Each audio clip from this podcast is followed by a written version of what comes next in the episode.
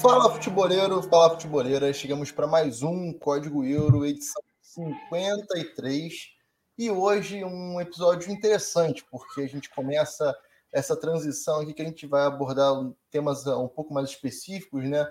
E no, no episódio de hoje a gente vai falar sobre é, reformulação no Manchester United na estrutura de futebol, né? Uma troca bem é, é, bem forte assim para mudar realmente as estruturas do clube de forma completa, mas também da punição que sofreu o Everton e que pode vir a sofrer também, porque vai estar sendo investigado junto do Nottingham Forest.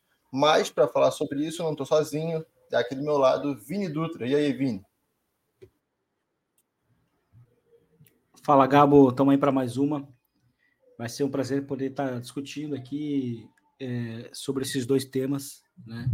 Que que são interessantes, assim, né? Para a gente até fugir um pouco do, uh, do campo e bola, né? Propriamente dito, para poder abranger um, um tema que também envolve futebol e, e principalmente, né, no caso do United, eu acho que vai ter um impacto é, bem, bem grande, talvez, num, num futuro de médio longo prazo. Sim, sem dúvida. É muito mais sobre gestão, né? E eu acho que é bem legal a gente falar isso, porque é, acaba se traduzindo muito o que o clube faz por fora dentro do campo, né? E diante disso, eu acho que nada mais justo a gente começar falando sobre o Manchester United. É, a título de informação, o United foi comprado, né? 25% do clube foi comprado pela Ineos, que é uma empresa do Jim Ratcliffe, perdão, é, que também é dono do, do Nice, na França. É, e a partir disso, o, o, o Manchester United tem controle total é, do, do Jim Ratcliffe e a partir disso também vai mudar bastante a estrutura do, do clube em si, né? É, já trouxe o, o Amar Berrada, que é ex-Manchester City, ex-CFO é, do Manchester City, vai ser CEO do Manchester United.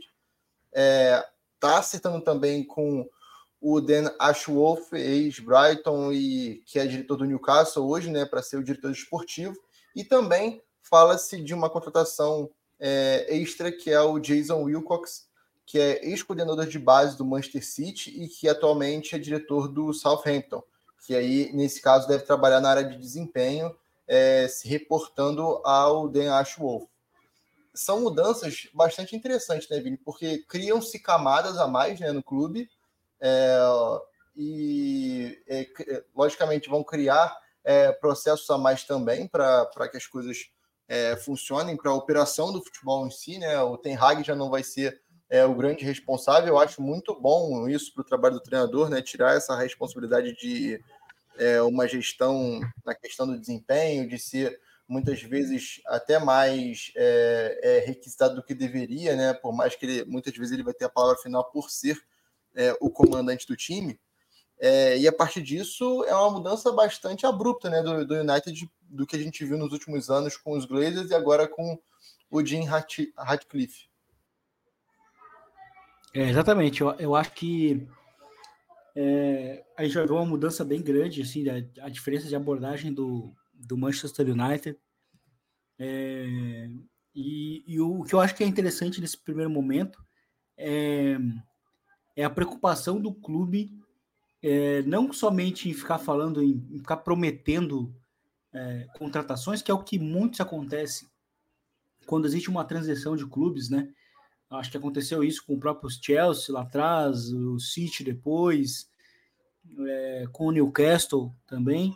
É, e é curioso que no United nem nomes não são atrelados, né? Promessas não são muito atreladas, porque eu acho que o United está muito preocupado, o United do Radcliffe está muito preocupado em primeiro se estruturar internamente, tanto que ele menciona muito é, a questão de profissionalizar o, o futebol, né? E, e, e, as entrevistas que ele tem dado são muito boas, assim, porque são entrevistas realmente boas, é, entrevistas com respostas que não são tão complexas, que são tão que são complexas para perguntas que não são tão complexas. É, eu, eu, lembro que até vi já uma, se não me engano, acho que é uma entrevista pro pro para BBC, que ele é perguntado sobre se a, pra, pela manutenção do do Ten Hag, né? E aí ele não só fala assim, ah, sim ou não, ele, ele fala, ele, ele meio que destrincha o problema do United dos últimos 12 anos, né? Ele fala, ah, o United é um time que contratou muito técnico bom, mas nenhum chegou e, e conseguiu ter, ter continuidade no clube, e que o clube meio que precisa é, é ter essa continuidade, é criar uma, uma identidade. Então, eu acho que a, as entrevistas do Red Kick são muito boas porque demonstram a visão que ele tem de, como que o futebol deve ser, né? E, provavelmente ele enxerga né, uh, o futebol como se você está fazendo uma gestão administrativa boa, o reflexo no campo vai ser natural. E se a gente olhar hoje para alguns exemplos no futebol atual, é realmente exatamente o que acontece. O Bayern de Munique é um exemplo disso. O Bayern de Munique, se a gente olha para os últimos 14 anos, não é um time que gasta muito que outros times como o Real Madrid ou como o Barcelona já gastaram em determinados períodos. Mas se a gente olha para esse período, o Bayern de Munique está sempre ali. Mas ao mesmo tempo a gente está falando um time que está sempre competindo nos últimos 14 anos. Então acho que é bem interessante isso que o Red, Redcliffe fala, até porque ele também tem em mãos, né, agora, um, um clube que é, é uma potência financeira, né? O Manchester United atrai muitos é, muito investimento, né? Justamente por ser uma marca muito forte. Certamente a marca mais forte hoje da Inglaterra, e a gente tem isso através de muitos contratos que o, que o United foi assinando nos últimos anos, mesmo com o desempenho ruim em campo, né? Porque é uma marca muito atrativa e eu acho que ele está dando indícios de que é, vai colocar realmente o time no, nos trilhos. Eu acho que o, o grande impacto realmente foi ter buscado alguém do Manchester City que também é um outro exemplo de um clube muito bem organizado, uh, para tentar mudar a mentalidade da equipe. Acho muito interessante os primeiros momentos. E o que mais me chama a atenção é a coerência nas escolhas da base que vai ter o futebol, né? Porque é, ele mencionou várias vezes, como você disse, Vini, que passaram treinadores que tentaram meter o pé na porta mesmo e impor o seu estilo, ótimo, e eles tem, tem costas quentes para isso, né? O Vangal, o Mourinho, enfim, é, chegaram com essa, com essa intenção. O Mourinho até durou mais do que os outros, é, mas faltava aquela base, né, para o treinador. E agora, aparentemente, essa base está montada e essa base não só está montada, mas como é coerente. A base conversa entre si, né? Porque os projetos desses caras anteriormente são parecidos, né? A gente pode citar que, tudo bem, o, o Berrada ele estava muito mais inserido numa parte financeira, o que é muito positivo, né? Porque agora ele vai estar no, como um cargo de CEO, um cargo um pouco mais geral, né? É, que ele vai ter, é, vai ser um líder em mais, em mais, é, em mais áreas, né? Vai ser muita, mais pessoas vão se reportar a ele, né? E em questão de futebol, em questão de desempenho, enfim, questão realmente é, da operação do futebol e não só realmente as cifras, né? E esse cara trabalhou no Manchester City, que tem uma, uma filosofia muito, muito, muito bem definida, né? Assim como o, o Dan Ashworth, que trabalhou primeiro no Brighton, que é um time hoje que, em perfil de contratação, está é, tá, tá procurando muito jogador da característica que o City procura, por exemplo, né? A gente vai aprofundar um pouco mais isso depois. Lógico que não da mesma prateleira, mas com os mesmos talentos, digamos assim, para o jogo, né? E o, o Wilcox, que também trabalhou na, na academia do City, chega aí no United. Então, me parece que é uma mudança de, de uma mudança de, de estrutura também para desenvolver jogador, né? Principalmente de base, que o United não tem conseguido é, é, revelar nos últimos anos, né? É, exatamente, até porque também o, é uma maneira a maneira interessante do, do próprio United também começar a encontrar uh, alguns jogadores de mercados é, periféricos já para até trazer para a própria Inglaterra já na base, coisa que o City faz, né? Olha para jovens já desde muito cedo e traz e, e tenta e tenta desenvolver ali o estágio final deles para antes de darem o salto, né? E, e se a gente olha realmente para os últimos anos, o United revela pouco, e quando revela, revela jogadores até de, de teto é, de teto baixo, né? E então acho que o United realmente está precisando dessa mudança assim de, de, de, filosofia nesse sentido. Acho que isso é, é, é interessante assim uma, uma reestruturação nesse sentido, até porque um, a revelação também ela acaba sendo a maneira mais a maneira mais é, sustentável, é, mais, né? mais barata, sustentável, exatamente a palavra é essa, sustentável para você manter o clube, né? Você não gasta necessariamente valores altos no jogador caro e pode estar pode estar uh, potencialmente revelando uma uma grande estrela, né?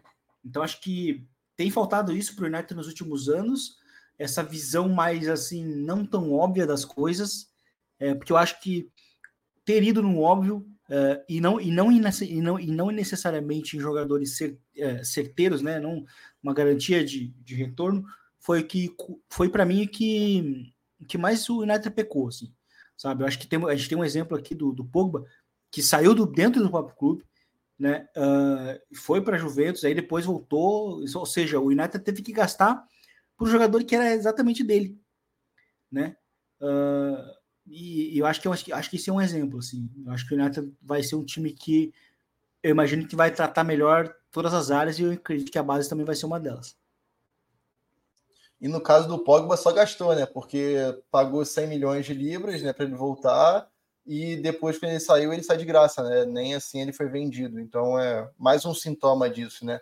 Eu acho muito interessante você citar essa internacionalização da base, porque de grande nome mesmo que não é inglês, que saiu da base do Manchester United foi o Pogba, né? E ele nem saiu assim né, na, na, na prateleira que ele se encontrou realmente na Juventus já, né? Ele foi desenvolvido realmente no profissional na Juventus. E quem se desenvolveu mesmo no clube foi o Rashford e o Greenwood, que seriam dois jogadores que tinham um potencial de venda enorme, mas o Greenwood, por situações óbvias, não, não, não rendeu o dinheiro que o Manchester é, esperava ainda e não performou tanto no clube também quanto se esperava. É, e o Rashford ele se tornou jogador, um jogador do clube em si, né? Ele, ele se tornou uma espécie de tote, né? Porque ele se tornou tão identificado com o clube, né? Enfim, foi talvez a, a chegada ao profissional mais meteórica assim que a gente tenha visto no, no, nos últimos tempos no clube, né? Em que ele já chega fazendo três gols, enfim, em clássico, enfim, é, foi bastante bastante meteórico mesmo a subida do, do, do Rashford ao profissional. E além disso, ele conseguiu performar, mas não alcançou aquela constância para fazer três temporadas enormes e aí ele tem um valor de mercado absurdo que não tem como você segurar, né? Porque geralmente esses jogadores têm uma ambição de jogar no Real Madrid ou no Barcelona, geralmente, né? E o Rashford está aí até hoje, né? E e isso é, é realmente um sintoma, porque o United só revela, se a gente for olhar assim, jogadores ingleses, né? O Kobe Mainu agora é a última grande revelação, né? Mais um inglês e esse realmente mostrando bastante talento, mas fica realmente essa questão, né? É, é legal a gente destacar também que por mais que traga uma estrutura que se desenvolveu no, no Manchester City 2, né? O Berrada e o Wilcox, e no caso do, do Dan Ashworth no Brighton e no Newcastle, é, com certeza eles vão estar alinhados ao fit que o United tem culturalmente já, né? É um clube que não tem como você mudar é, é, a maneira como, como se vai assistir o futebol, como se pensa futebol, né? Na verdade, você vai mudar os processos, né? Para otimizar esse pensar é, futebol do jeito do United, né? Que ficou um pouco arranhado pelos processos que os, que os Glazers estavam impondo nos últimos anos. Mas o que eu acho bastante interessante a gente aprofundar e já começar a puxar para o campo essa mudança estrutural é o perfil de contratação, né, Vini? Porque a gente viu o United até um pouco confuso no mercado nos últimos anos, né, desde que o Ferguson sai. Tra é, traz jogadores prontos, mas que chegam no clube e não rendem o esperado. Talvez o último que tenha rendido realmente de fato foi o Van Persie, né? Nem o Cristiano conseguiu render por mais de uma temporada e quando ele teve lá o clube não foi bem. É, o Bruno mesmo já chegou praticamente pronto, né? Porque sobrava muito em Portugal, mas por mais que ele tenha sido um, um baita jogador em todo esse período, ele não pegou um time que acompanhasse ele ainda, né? É, e aparentemente agora é, eu imagino que muito mais jovens a serem desenvolvidos serão contratados, né? Começaram a falar hoje, por exemplo, do Bard, que é, é uma revelação do Copenhague, um jogador que vem, que cresceu muito, jogou muito bem nessa Champions League, inclusive contra o Manchester United, jogador de lado de campo, e que pela idade, se não me engano, tem 18 anos, é um jogador a ser desenvolvido e de bastante potencial, né? É, exatamente. E, e é interessante, né, É, é, o que a gente, é o que a gente falava. É um clube buscando um nome, é, buscando nomes de jogadores que não são tão, tão óbvios, né? Apesar da, da temporada do Copenhague ser, é, ser, ser realmente excelente, uh, e ainda assim é um jogador bem jovem, então assim, pode passar por empréstimo, o United pode não estar tá, é, buscando apressar o desenvolvimento dele, enfim, já, já, já, já é uma mudança bem grande assim, mas ainda assim é um jogador que conversa com com meio que com o DNA meio que histórico assim do, do United de ter sempre ali um, eh, pontas, né, uh, que geram jogo. E, e, ele tem essa versatilidade, pode ser um, um 9 de mobilidade, pode ser um, um, um 10, né, para jogar atrás do meio, pode jogar atrás do centroavante, ou jogar aberto pelo lado direito, onde é a posição em que ele melhor, onde ele melhor jogou, né? Principalmente agora na, na Champions. Então acho que isso aí já é um indício, né? Assim como a, a, a própria, a própria chegada, né? Dos donos, a gente não, eu, eu acabei não, não, falando isso, né? O Ratcliffe, o Berrada, o Bransford, o Ashworth, é, são caras que também não são hypados, né? E isso já é uma mudança de paradigma. Então as contratações estão indo nesse sentido, primeiramente, né? Buscando jovens para criar uma base jovem né? E que provavelmente quando esse time tiver num rumo uh, mais ou menos já mais claro, o United vai tentar adicionar com alguma grande estrela, até porque vai ter dinheiro. Né? É um time que também consegue atrair uh, as, as, grandes estrelas, né? Sim, sem dúvida. E eu acho legal quando a gente toca no, no nome do, do Ash Wolf, porque é, quando o Newcastle é comprado, a gente espera que seja um mercado demolidor, assim, né? Que busque todos os possíveis craques, porque era o clube, seria o clube mais rico do mundo com dinheiro da Arábia Saudita. É, e não, né? E na verdade fizeram uma primeira janela lá quando estavam é, próximos de, do rebaixamento, né? Acreditando no trabalho do, do Ed Hall, é, de trazer jogadores pontuais para que esse, aquele time não caísse, né? E não caiu realmente. E na última temporada reforçou uhum. pontualmente a equipe e conseguiu alcançar uma Champions, né?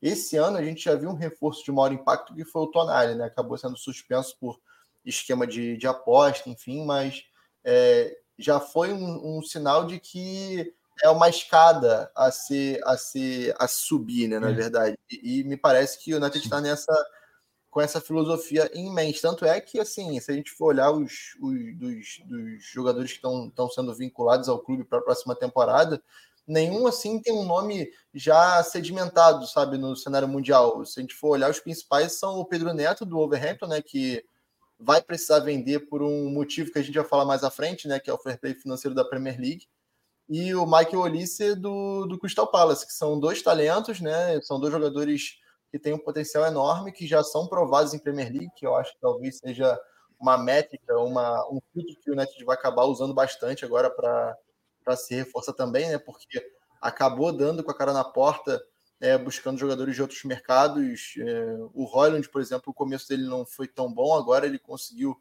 né, engatar uma boa sequência. O Anthony começou bem, mas o final de temporada dele no passado já não foi bom, e essa temporada não é, é zero boa, inclusive.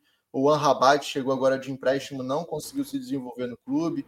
Enfim, existem N exemplos de outras ligas que, na verdade, o que a gente vê que o Bayern, por exemplo, faz na Alemanha é você buscar os jogadores que estão se destacando na sua liga, que estão acostumados a jogar a sua própria liga, e a partir disso você pode formar um time é, com uma adaptação mais curta e com o potencial de começar ganhando uma temporada, que é algo que vários treinadores batem muito para você começar, para você fazer uma boa temporada, você tem que começar ganhando a temporada, né, para ganhar uma gordura.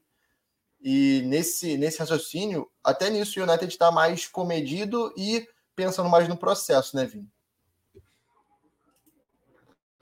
É, exatamente. Essa questão do Newcastle é bem interessante, uh, porque eles fogem muito do óbvio também. O Newcastle não gastou nos primeiros anos, pensando também muito no fair play financeiro da UEFA, né?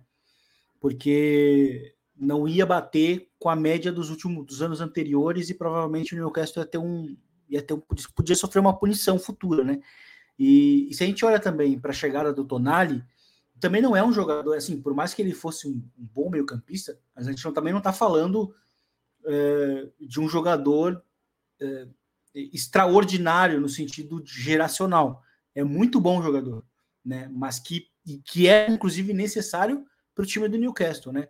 A gente olhava para o Newcastle na temporada uh, passada, era um time que tinha ali um, um trio de meio-campistas, meio que definido, mas meio que faltava é, opções para esse trio, né? E aí o Newcastle vai atrás, mas vai atrás de um titular também para mexer um pouquinho a estrutura, né? Um jogador que bate muito bem na bola, jovem também, uh, que para auxiliar ali Joelinton e, e, e, Bruno Guimarães no meio campo. Né? Aí eles, claro, eles deram azar na questão uh, da punição dele, vai ficar um ano fora, e aí no final das contas o Newcastle joga basicamente com o mesmo meio campo do ano anterior. Mas a ideia é essa, né? É mudar, uh, mas sem se prejudicar na questão do, do fair play. Então, uh, esse cuidado financeiro para um time que já tem um, que já tem um aporte financeiro muito grande, como é o caso do United, né?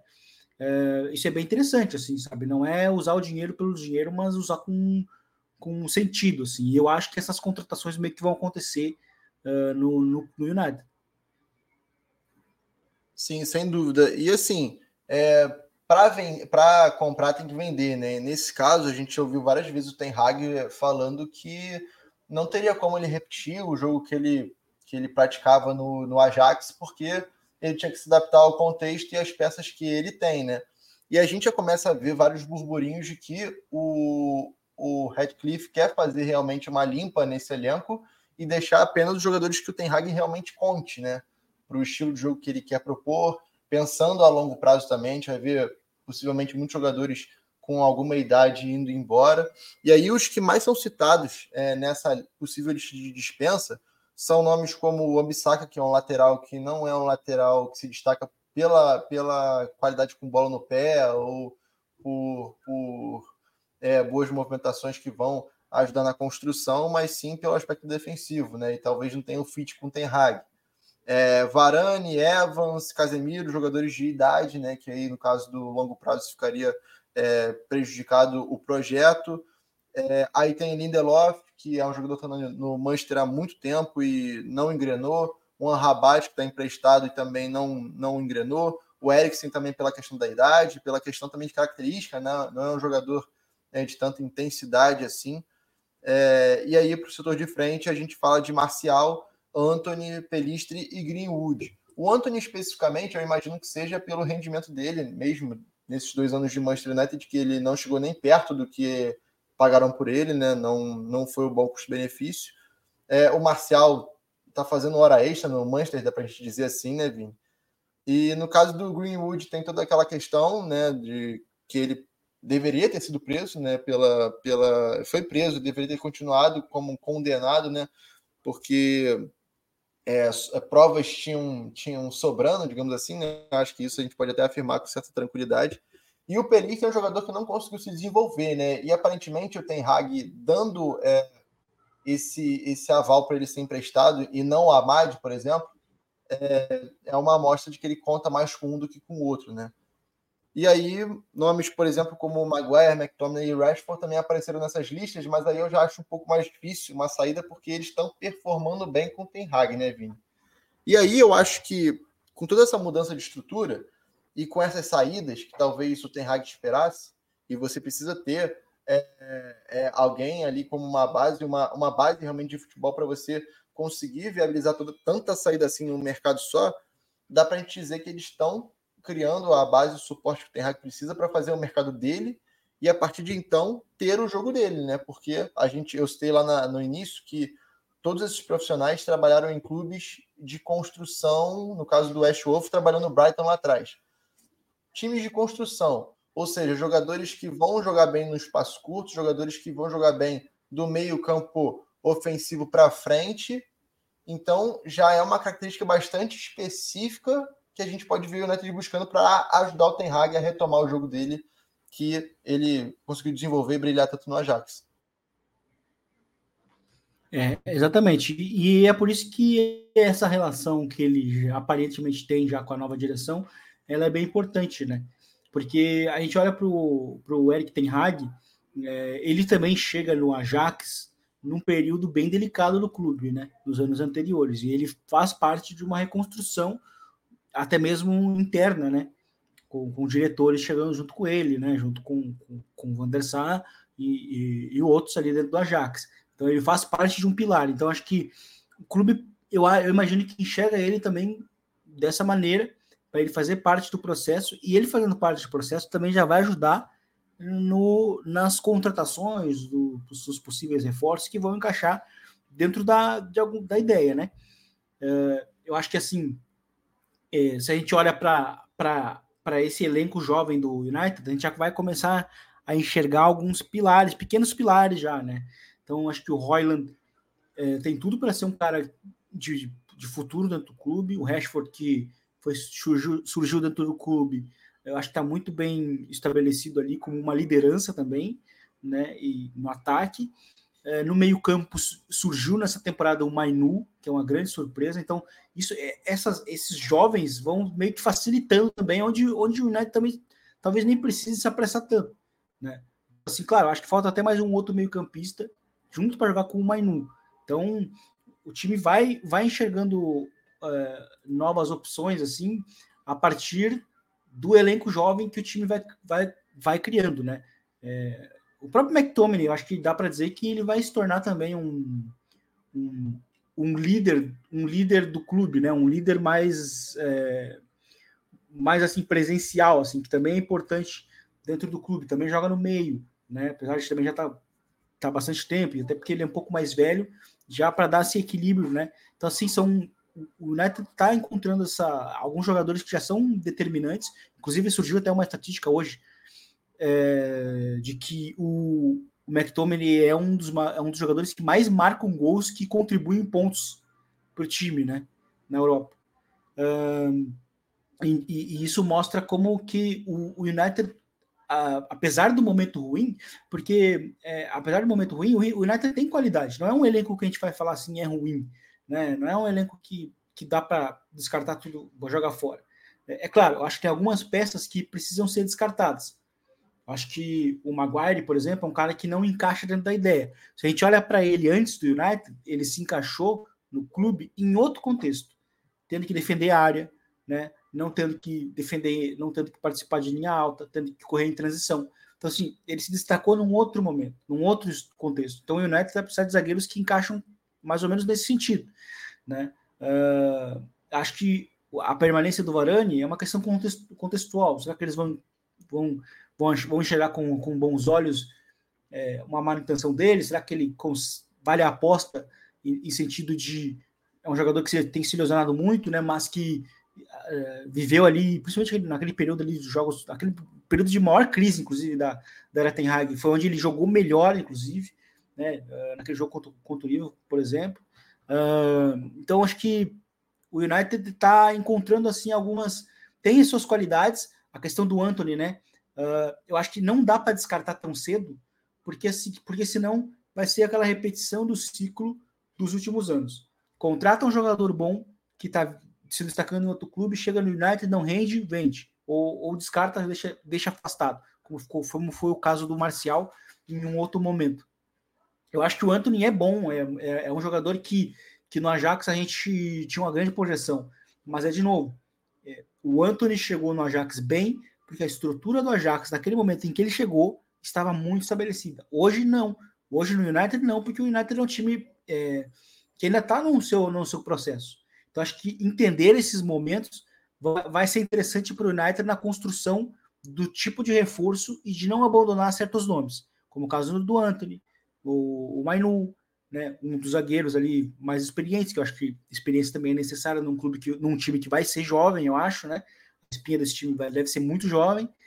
É, e tentar encontrar aí alguns, alguns umas, umas oportunidades de mercado, né? É, fatalmente vai ser um mercado bastante movimentado, né? De saída e chegada. Se saem 10, tem que chegar um número próximo disso também para suprir e dar profundidade para o elenco, né? Mas é legal da gente ver esse movimento porque é um clube enorme, né? É um clube que precisa voltar ao protagonismo que a gente viu em outra hora, é, um treinador que tem toda a capacidade de fazer o Manchester United realmente voltar a vencer e voltar a ser um dos principais clubes da Inglaterra todo ano, não só é, pela história que construiu, né? Mas realmente é um movimento bastante interessante que, e que demorou.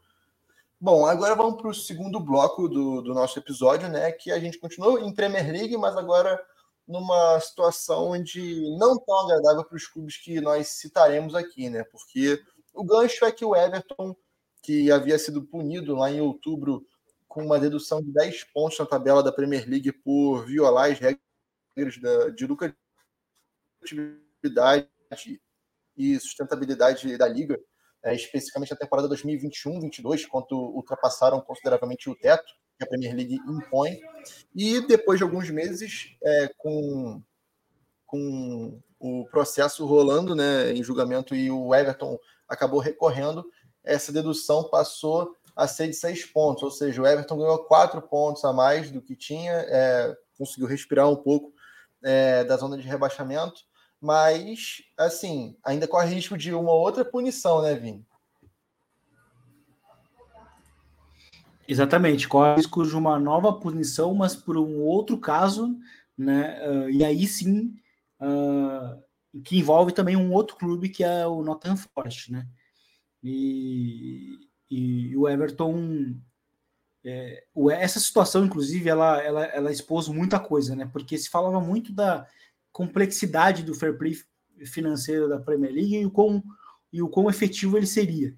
E, e aí agora ele funciona num clube que atualmente já não, não tem politicamente um, uma expressividade dentro, da, dentro do país e, e num primeiro momento, quando, quando ocorre essa, essa punição para o Everton, que é um time que nos últimos dois anos tem brigado mais por, pelo rebaixamento, e aí o outro time punido também é um time é, atualmente inexpressivo no sentido político dentro do país, é, dá a impressão de que só vai funcionar com os pequenos, né? Porque a gente vê o City, a gente vê o Chelsea sendo times que estão constantemente uh, sendo questionados sobre a falta de transparência né, financeira. E, e aí, aparentemente, o, o, fair play no financeiro não, não, por enquanto, não tenta alcançar eles, embora é, é, o próprio, a própria BBC fala que existe uma investigação envolvendo os dois, né, o, tanto o Chelsea quanto o, o City, de irregularidades de muitos anos, e que aí é, a pena para eles, isso é muito especulado, seria de rebaixamento. O que eu acho muito difícil, é, principalmente porque é, a gente não tem esse, esse histórico acontecendo na Inglaterra. A gente tem na, na Itália, por exemplo, né, onde a gente já viu o time grande caindo por conta disso, por conta de escândalo. Né, a Juventus se envolveu nisso. A Juventus, ano passado, quando estava até no momento de, de ascensão na temporada, perdeu 15 pontos né, e, e ficou até fora da, da zona de Champions. Então, é, eu acho que na Inglaterra algumas coisas são um pouco incertas, assim, sabe? Mas a verdade é que eu e a impressão que, que se fica também muito nas pessoas é que o Everton conquistou esses, esses, esses quatro pontos, né? Perdeu seis, é, perdeu dez, né? Mas conseguiu reconquistar quatro, muito pelo que é, se reclamou da, da falta de transparência e, e da medida de pesos com os times os grandes, né? Muitos falou isso, porque eles reclamaram muito, por muito de uma maneira muito veemente. Né? E claro, o Everton realmente está numa situação complicada, porque é um time, de novo, que é, é um time que está acumulando campanhas ruins, é um time que, antes de acumular essas campanhas ruins, gastou muito uh, na construção de, de, reforços, coisa que o Everton não fazia. O Everton era, era um time é, que lá atrás, no período do David Moyes, era um time que gastava até muito pouco e conseguia encontrar é, valores em mercados muito é, alternativos, mas isso mudou. O Everton, de um, uh, de um pouco antes da pandemia para cá, é, tentou investir muito, em duas janelas seguidas gastou mais de 150 milhões é, de libras, uh, e também agora está envolvido numa construção de um estádio novo, que também vai ter um custo para ele muito elevado.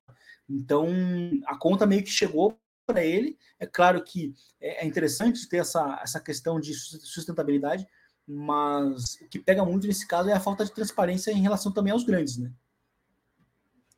Sim, sem dúvida. E para esclarecer a questão do fair play financeiro da Premier League, cada clube pode ter um prejuízo máximo de 105 milhões de libras nos três anos que são analisados ali. Ou seja, 35 milhões de libras de prejuízo por temporada. Um clube que está sendo, tá sendo investigado por isso é o Newcastle, que passou desse teto também na última temporada, gastando 73 milhões de libras a mais, né, no, ficando 73 milhões de negativo, né, no prejuízo, realmente. É, e aí a gente vê, realmente, Vini, que chegou tudo de uma vez só para o Everton, né, porque teve essa questão de querer dar um passo a mais, né, porque o Everton é um time tradicional na Inglaterra, é um time que figura é, em primeira página, pelo menos figurava, né, até acumular essas campanhas ruins, figurava em primeira página e até às vezes conseguindo é, classificação para ligas, para competições europeias com certa, com certa é, regularidade, né? Sempre incomodou muito os grandes é, e por algum momento aparentemente tentaram dar espaço a mais para se construir talvez um Big Seven, sei lá, pode se dizer assim, enfim, algo mais ou menos que o Tottenham conseguiu fazer, mas com um pouco mais de tempo, né? Então, é, o, o que a gente pode traçar assim, diante de toda essa situação, que ainda pode envolver mais uma perda de, uma perda de pontos, né? E aí sim o Everton estaria em um grande perigo, né? Apesar de não fazer uma campanha ruim é, com o Sandite, né? Se não tivesse é, é, com essa dedução tamanha de pontos, estaria com 41 pontos agora né? na Premier League, estaria tranquilo assim, né? Na tabela. É, fez um bom início de temporada, inclusive. É, e agora tem um novo dono, né? E a Premier League ainda, reluta para validar essa, essa venda do clube né, para 777, que é a dona do Vasco aqui no Brasil, né? E por um acaso é uma empresa que vira e mexe está envolvida em algum dossiê é, por calote em companhia aérea, não ser um, não ser um bom pagador, enfim, é, então, assim, a situação está meio debulosa, ainda não dá para a gente cravar que o, que o Everton vai ter um final feliz, ainda por mais que a campanha no campo esteja ok. É, isso é uma. A 777 chegando lá é uma grande, é uma grande incógnita, né? E, na verdade, assim, chegou até, ser, chegou até a ser aqui no Vasco, né? Uh, né foi muito turbulento a, a, a, a presença deles e e lá na Inglaterra também tem, os clubes, inclusive, já estão também se preparando para apelar né, contra o, o, próprio Everton com a chegada e tal, porque eles acham que, que, que, não, seria, que não seria justo, né? É, o Leeds, o Leicester e o Burnley, né? Foram os times que, que, que, que pretendem até, inclusive, a, a processar o, o Everton é, por, conta, por conta desses danos, né? É, então, acho que é, é, é, é tudo muito nebuloso mas até acho que para as pessoas entenderem, dentro desse cálculo né, que o Everton uh, apresenta, né, da, das perdas e tal, uh, o, o, grande fator que tem pesado muito hoje nas, nas despesas do Everton é realmente o estádio, né? Sem o estádio, sem os custos do estádio, o Everton estaria realmente dentro dos, dos, dos dentro do, do fair play financeiro, é, mas a construção do estádio que está prevista agora para a próxima temporada é, é, o que, é o que desequilibra muito as perdas do, do Everton. E, e, e, é uma construção um pouco polêmica, teve, teve, teve construtor até que teve funcionário né, que acabou falecendo num acidente há alguns meses lá. Então, assim, é, é, o Everton está tá mais ou menos nessa situação por conta disso, né? E, e, fica tudo muito à mercê de ver como é que vai se desenvolver com a chegada da 777, né? E para o futuro, para ver se o time vai ainda continuar equilibrado, né? Porque, porque agora sim, o Everton sofreu uma punição, pode sofrer a segunda ainda nessa temporada, é, mas ainda assim, se permanecer na, na, na, primeira divisão, é um time que vai estar sempre muito visto ali, né? Sobre que né, sobre qualquer tipo de qual tipo de punição que pode sofrer. Né? Talvez numa terceira pode ser um rebaixamento.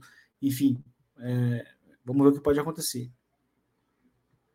É, até porque a informação que a gente tem é que nos últimos três anos, que poderiam ter esse prejuízo de 105 milhões de libras, como eu citei anteriormente, o Everton mais que triplicou esse prejuízo. Né? Então, assim, passou muito do, do teto que a Premier League exige, né? E até por isso eu acho bem possível que ele que vá ser punido novamente. Né? Não sabemos é, qual vai ser o, o grau da punição, né? Imagino que dedução de ponto novamente. E aí sim, como a gente vinha dizendo, pode ser um baita agravante para a temporada do time que não, novamente, não vem mal é, em relação ao resultado, né? Vem ainda entregando.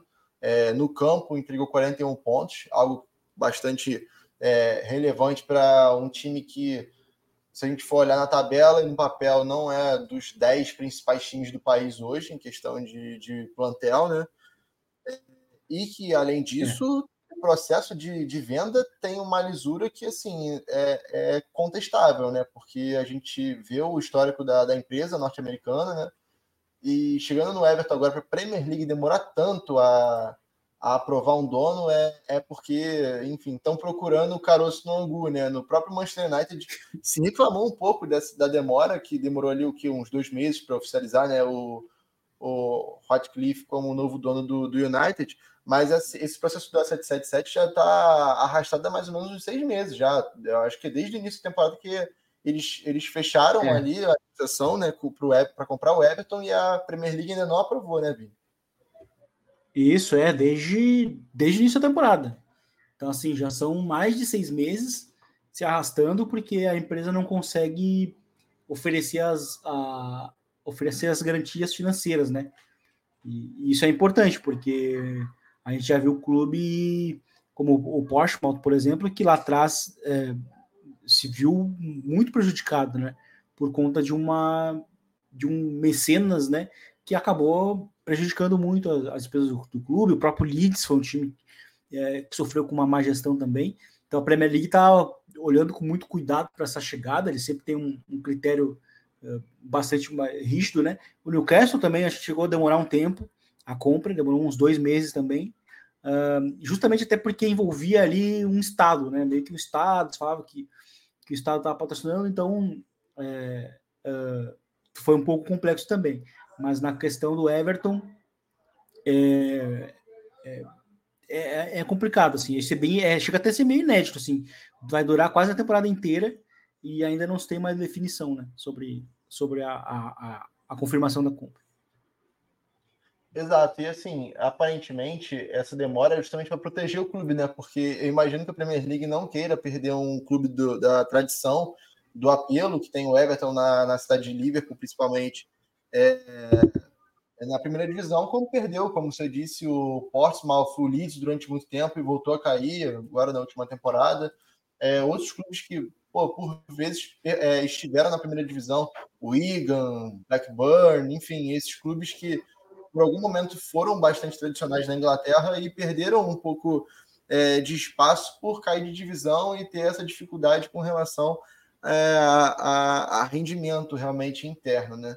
E agora eu acho que nada mais justo a gente falar também de, de City e Chelsea, né? Porque a gente viu quando o Tony Bowley assume o Chelsea um movimento engraçado assim, né? Para poder para poder mascarar um pouco do, do custo que ele estava tendo com as contratações, que era fazer aqueles contratos enormes, né, né Que a gente viu é, acontecer bastante. O Enzo é, assinando um contrato com nove anos, é, algo que os americanos fazem muito né, nas ligas que eles têm, principalmente no, no beisebol, né, que é onde ele, ele tem um, um time né, que ele é dono. É, e acaba que isso é um drible, mas até que ponto isso é um drible legal também dentro da Premier League, né? Até que ponto é só isso que se resume ao drible, né? Até que ponto a gente. E aí entra toda a questão da, da, da, da transparência. No caso do, do Chelsea, por essas questões, esses dribles de contrato aí que a gente viu o Bowley fazendo, né? E pelo dinheiro que ele gastou e até agora nada sair, né? Em questão de punição, porque foi algo realmente estratosférico e no caso do City, por ser liderado por um outro estado, né? O, a gente é, a, talvez algumas pessoas possam esquecer, porque o, é, o City está comprado é, por, por, um fundo dos Emirados Árabes há muito tempo, mas ainda assim é, é mais difícil você fiscalizar, né? Um clube assim, igual o Newcastle com a Arábia Saudita, agora, por mais que eles tenham sido transparentes com relação ao prejuízo da última temporada, é mais difícil você fiscalizar um clube que tem um Estado por trás, né? É, porque daí não se sabe qual é a, seria a procedência da entrada do dinheiro, né? Se é uma procedência via patrocínio ou se é direta mesmo, né? E foi isso o próprio PSG sofreu lá atrás com a UEFA, né? Uh, porque o patrocínio o patrocínio oficial estimulava um valor X, mas o valor que entrava era outro, e aí tinha esse desequilíbrio, né? Porque o valor que entrava era para justamente equilibrar no cálculo ali do fair play financeiro. O, Chelsea, o PSG sofreu isso. Então, a, a, a grande questão para City e Chelsea são um acúmulo de punições, né? as infrações, porque o Everton sofreu 10 pontos uh, de redução inicialmente por uma infração considerada baixa, né? E, então, se, se City. É, foram, foram, Eles passaram 20 milhões de, euro, de libras o teto em 21, 22. A punição foi por isso. 10 pontos por 20 isso. milhões de libras a mais. Exatamente. Então, é uma punição bem severa para um, um delito que não seja grave, realmente, né? Eu acho que até aí cabe muito mais um, uma multa, realmente, financeira. E, claro, se, se for se repetindo, é claro, se tira pontos mas eu acho que não chega nem próximo, por exemplo, do que fez a Juventus na temporada anterior, né? Referente a, também a temporadas passadas. Então, é, a mão foi muito pesada e por isso que se teme muito que, se for por isso, se se, se, se manter essa lógica, é, City e Chelsea, que é o que se falam, né? Acumulam mais de 100 infrações, eles teriam que ser rebaixados é, perante essa lógica de punição. Mas é muito difícil, porque se a gente olha hoje para o Manchester City, o Manchester City é uma vitrine do futebol inglês, né? É, é, um, é um time que hoje é o time mais forte, tem um, o maior treinador do mundo, é, justamente porque conseguiu atrair né, esse treinador, por, por, por, ser, por ser muito bem organizado e por também ter, ter uma grana boa. É, então, assim, é, vamos ver que, até que ponto é, esse, o fair play financeiro vai funcionar para esses times, né? O Chelsea claramente é um time que está se preparando para uma punição, né? O, o, porque a, a, estratégia dos contratos longos é diluir o, o, dinheiro, né? E daí, claro, aí o dinheiro vai se manter de uma maneira mais, conti, mais contínua, né? O, o, jogador vai receber um valor que teoricamente é baixo, né? O, na verdade, o valor de contrato é bem alto, né? Porque são nove anos, mas o, o mas se a gente olha para a linha do tempo toda, é, vai se tornar baixo, justamente por conta de, de juros, de correção, e aí o Chelsea vai conseguindo vai conseguindo pedalando, né? Por isso que esses contratos é, longos o Chelsea foi... Baixa. A amortização acaba sendo baixa pelo que oferece o jogador. Né? É, exatamente. Então, e aí ainda existe a possibilidade de desse jogador ainda ser vendido, né? Então, assim, por exemplo, o Enzo Fernandes pode ser vendido, e aí o Chelsea está ganhando com isso ainda, né? Vai conseguir vender por um valor alto. Então, assim, o Chelsea é um time que provavelmente olhou quando, quando chegou na nova gestão, eles olharam ali o que estava acontecendo e provavelmente estavam se preparando. Né? Eu, eu, já enxergo muito mais isso. Enquanto que o City é muito mais acusado por falta de transparência. Né? Eles não são trans, exatamente transparentes. Enquanto, acho que até são posturas um pouco diferentes. É, até porque o Chelsea tem uma herança, né?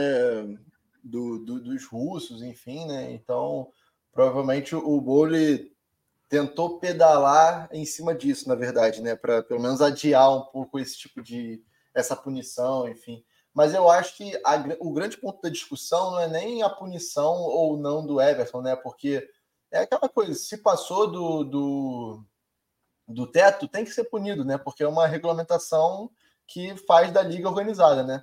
Assim como provavelmente vai acontecer com o Forest. E, e assim, se o Everton foi punido com 10 pontos é, por ter passado 20 milhões de libras há dois anos, e o que vai acontecer com o Newcastle por ter passado 70 milhões de libras, né? Que assim é, é o triplo do que o, do que o Everton passou. São 30 pontos, então assim, lógico que não é nessa lógica, né? Enfim. É, existe também é, existe uma parte subjetiva de, de, desses dessas negativações né, de, de caixa dos clubes, é, mas a Premier League, com essa punição do Everton especificamente, e com essa indicação do Everton novamente com o Forest, podendo dar uma punição severa ainda, né? É, eles, eles acabam estabelecendo um, um padrão e um precedente muito perigoso né, para esses clubes maiores, né? Como você disse, são 100 Sim. alegações para City e Chelsea, e aí? Você vai fazer esses times sumirem do mapa das divisões inglesas, sabe? Tipo, aí entra o conflito é, da própria liga com ela mesma, né? Que é o, o, a, a, regra, né? A lei que se estabelece com a relação comercial, né? Porque pô, não tem como imaginar um, a Premier League sem o City, o Guardiola. Imagina, sumiu os cinco gols do Haaland da, dessa semana, assim, do nada e acabou. Acabou, o City não tá mais na liga. E aí se matem para ganhar a Premier League agora vocês. Vai ter, vai ter um outro um outro time que vai despontar, enfim, não, não é assim, né? A lógica não é essa.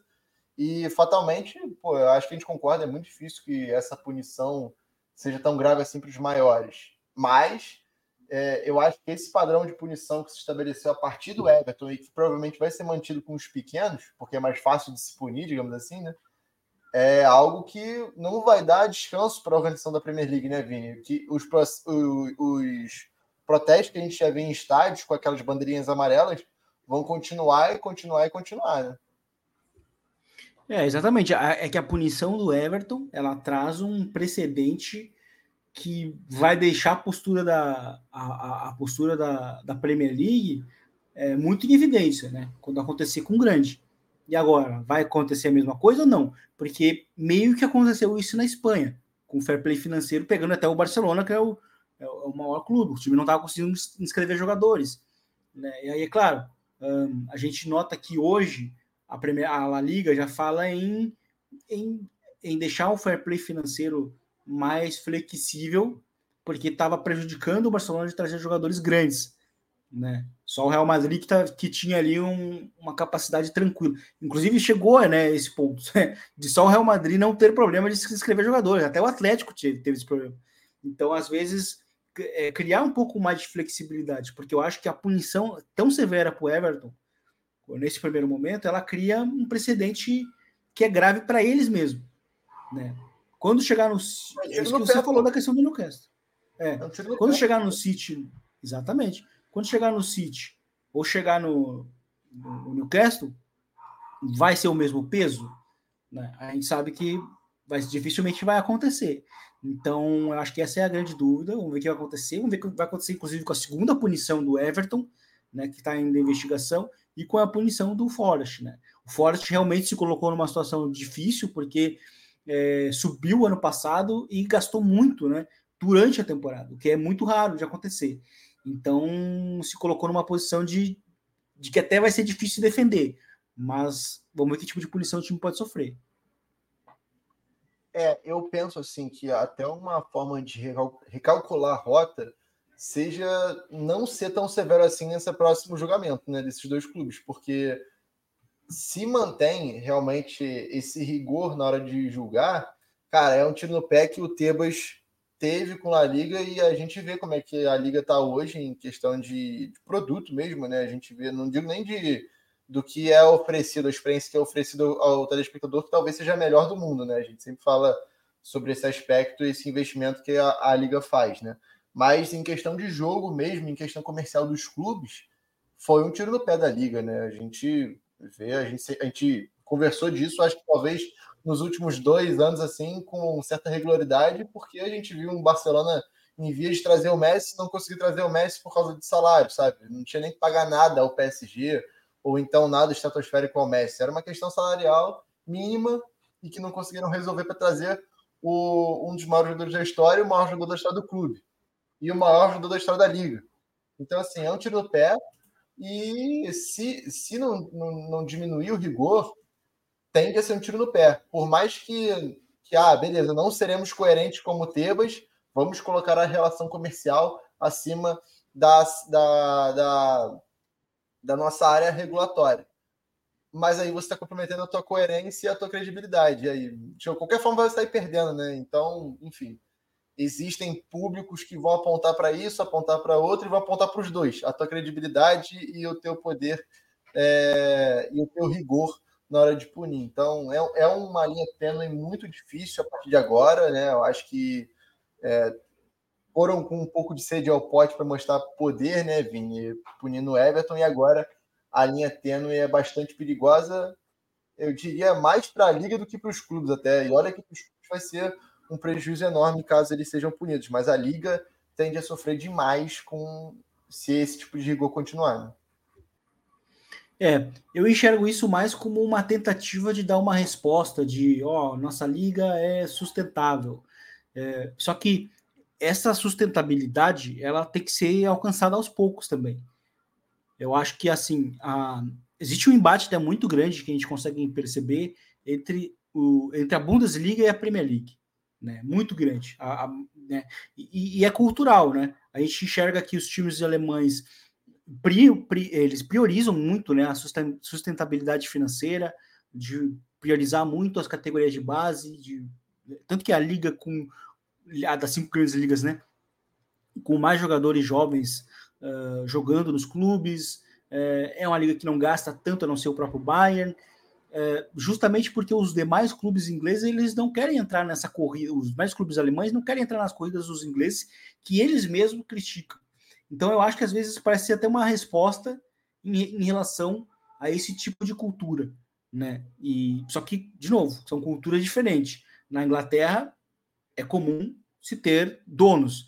Na Alemanha é, é, é, é tratado como, um, como uma, uma, grande polêmica, né? A gente viu até inclusive é o caso do, da tentativa de compra ali do, do Hanover que não, não, não aconteceu. Então assim é, eu acho que são culturas diferentes e cultura é uma coisa que se vai pegando aos poucos, sabe? Eu acho que o fair play financeiro é importante para realmente regulamentar os gastos é, e, e, acontecer também uma transparência, né? Que eu acho que nos últimos anos, uh, 10 anos, que é onde o período, inclusive, que o City é acusado de falta de transparência, ele precisa realmente acontecer para os torcedores e as autoridades entenderem que tipo de gastos estão sendo feitos e tal é, mas, isso, mas as punições é, e, as, e as atitudes elas precisam ser é, serem bem, bem medidas assim. E eu acho que essa punição inicialmente é, muito pesada para o Everton, ela me pareceu ser muito mais para mostrar que o órgão existe,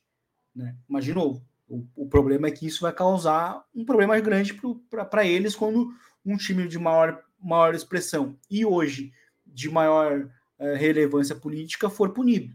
Né? Vamos ver que tipo de coisa pode acontecer. Então acho que parece, parece que para mim anda muito por esse lado, assim, sabe? Porque esse tipo de punição na Alemanha nem acontece, não acontece assim. Ah, até mesmo quando o time sofre algum tipo de punição, óbvio, vai sofrer, mas não vai perder logo 10 pontos, assim, sabe? Do nada, porque passou por 20 milhões do, do, do, do teto, né? Então, assim, acho que tem que ter bom senso nesse caso.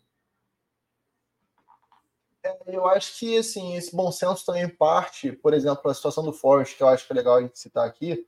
É, a gente vê uma, uma, uma, uma manobra para não tornar o clube que desce da Premier League para a Championship um clube quebrado logo no primeiro ano, né? Porque é, a, a cota de TV se mantém, né, Vini? Quando o clube cai. Os três que caem se mantêm com o mesmo budget, digamos assim, é, na, na primeiro ano de segunda divisão. A própria Helena Costa, que é ex-chefe de, de scout do Eintracht Frankfurt, também é, do Watford e hoje é embaixadora da Liga Portuguesa, ela cita bastante isso no TPI que a gente teve na última semana, o 312, que inclusive vale muito a pena ouvir. Quem está aqui fatalmente tem que ouvir aquele TPI, porque fala muito dessa parte de gestão e de é, tanto na parte de gestão financeira quanto da gestão também, na hora de você procurar jogador, igual a gente estava falando do Manchester United, né?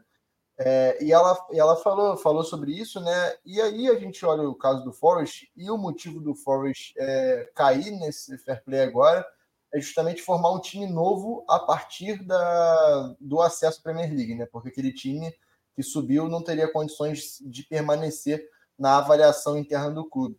E aí poderia ter um crédito a mais para quem sobe, né? Ao mesmo tempo que você vai dar ali um, um ano para o clube usar o dinheiro de forma responsável e ter o dinheiro em caixa para ser sustentável, por mais que não suba naquele ano, é, você poderia dar uma linha de crédito um pouco maior para quem subiu, né, Vini? Porque esses clubes já têm uma discrepância de pelo menos um ano de atraso em relação aos outros 17 que estão ali, né? É, exatamente. Eu acho que tem que ser um cálculo que tem, precisa ser feito justamente por isso, porque é no caso do Forest é um time que está muito tempo fora, né? Uh, da, da, primeira divisão. Voltou, voltou é, faz, faz duas, duas temporadas, né? Então, voltou na temporada anterior, né? Uh, não é no caso, não, não é o, agora do... também. Os três é. que subiram agora também. Sim, o Forest subiu agora, exa é, exatamente. Não é, não é o caso do, do Fulham, por exemplo, que é um time que, que caiu recentemente e voltou. Né? Então, ele tá, estava dentro do, da, daqueles três anos de paraquedas, né? Então, assim, ele para reequilibrar. Uh, então, acho que é necessário é, se pontuar isso, porque é natural. É natural também que o time que suba precisa gastar mais para reformular o elenco, porque dificilmente a base que, que a base da segunda divisão vai ser suficiente para permanecer, né? Então precisam ter gatilhos realmente que, que favoreçam isso nesse sentido. Sem dúvida, sem dúvida. E, enfim, foi um baita episódio. Eu diria que talvez tenha sido um dos episódios que eu mais gostei de, de gravar aqui no Código Euro. É, a gente conseguiu aprofundar bastante né, os dois temas, é, atingiu camadas que provavelmente a informação que a gente tem acesso regularmente não, não atinge. E é, acho que o nosso compromisso é isso, né? E dentro da proposta que eu e o Vini tivemos de, de mudar um pouco essa cara do código euro, trazer um pouco mais de profundidade, trazer um pouco mais também de, de, de interação nesse, nesse sentido, né, da, com a gestão, enfim, que é algo que está norteando muito o campo, precisa ser mais discutida realmente. Já começamos de pé direito, né, Vini? É isso aí. Dois temas que estão bastante em evidência, né? A reestruturação do United, é, toda essa polêmica envolvendo o fair play financeiro do Everton, a, possível, a punição do Everton, né, fair, play financeiro da Premier League, né, uma possível punição também futura para o Forest. Então a gente vai tentar trazer mais esses, esses temas né, que estão em evidência na Europa, e que eu acho que abrange mais assim o, o futebol não só em campo, mas também fora. Exatamente, exatamente. Até porque muitas vezes pode servir de modelo para a gente aqui, né? A gente que tem melhorado tanto no Brasil nos últimos anos, os clubes estão bem mais organizados, profissionalizados.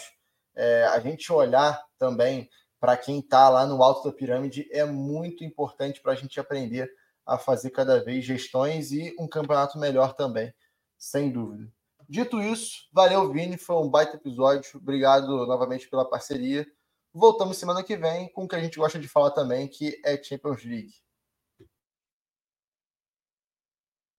Valeu, Gabo, foi um prazer e até a próxima. É isso, futeboleiros e futeboleiras. Encerramos aqui então Código Euro, edição 53. Um abraço se você ficou até aqui. Muito obrigado e até a próxima.